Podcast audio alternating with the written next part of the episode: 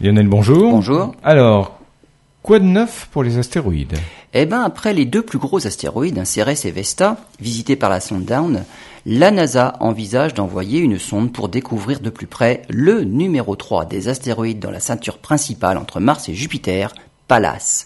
Les astéroïdes sont intéressants pour plusieurs raisons. D'abord pour étudier une éventuelle menace pour la Terre si l'un d'eux voyait sa trajectoire modifiée et se dirigeait vers notre planète. Ensuite, car ils sont les vestiges des débuts du système solaire. Pallas est une protoplanète, l'un des tout premiers stades de la formation d'une planète. Si la mission est approuvée, elle s'appellera Athéna. C'est une petite sonde, une nouvelle façon d'explorer le système solaire. Il faut dire qu'il y a beaucoup de cibles intéressantes au sein même de la ceinture d'astéroïdes.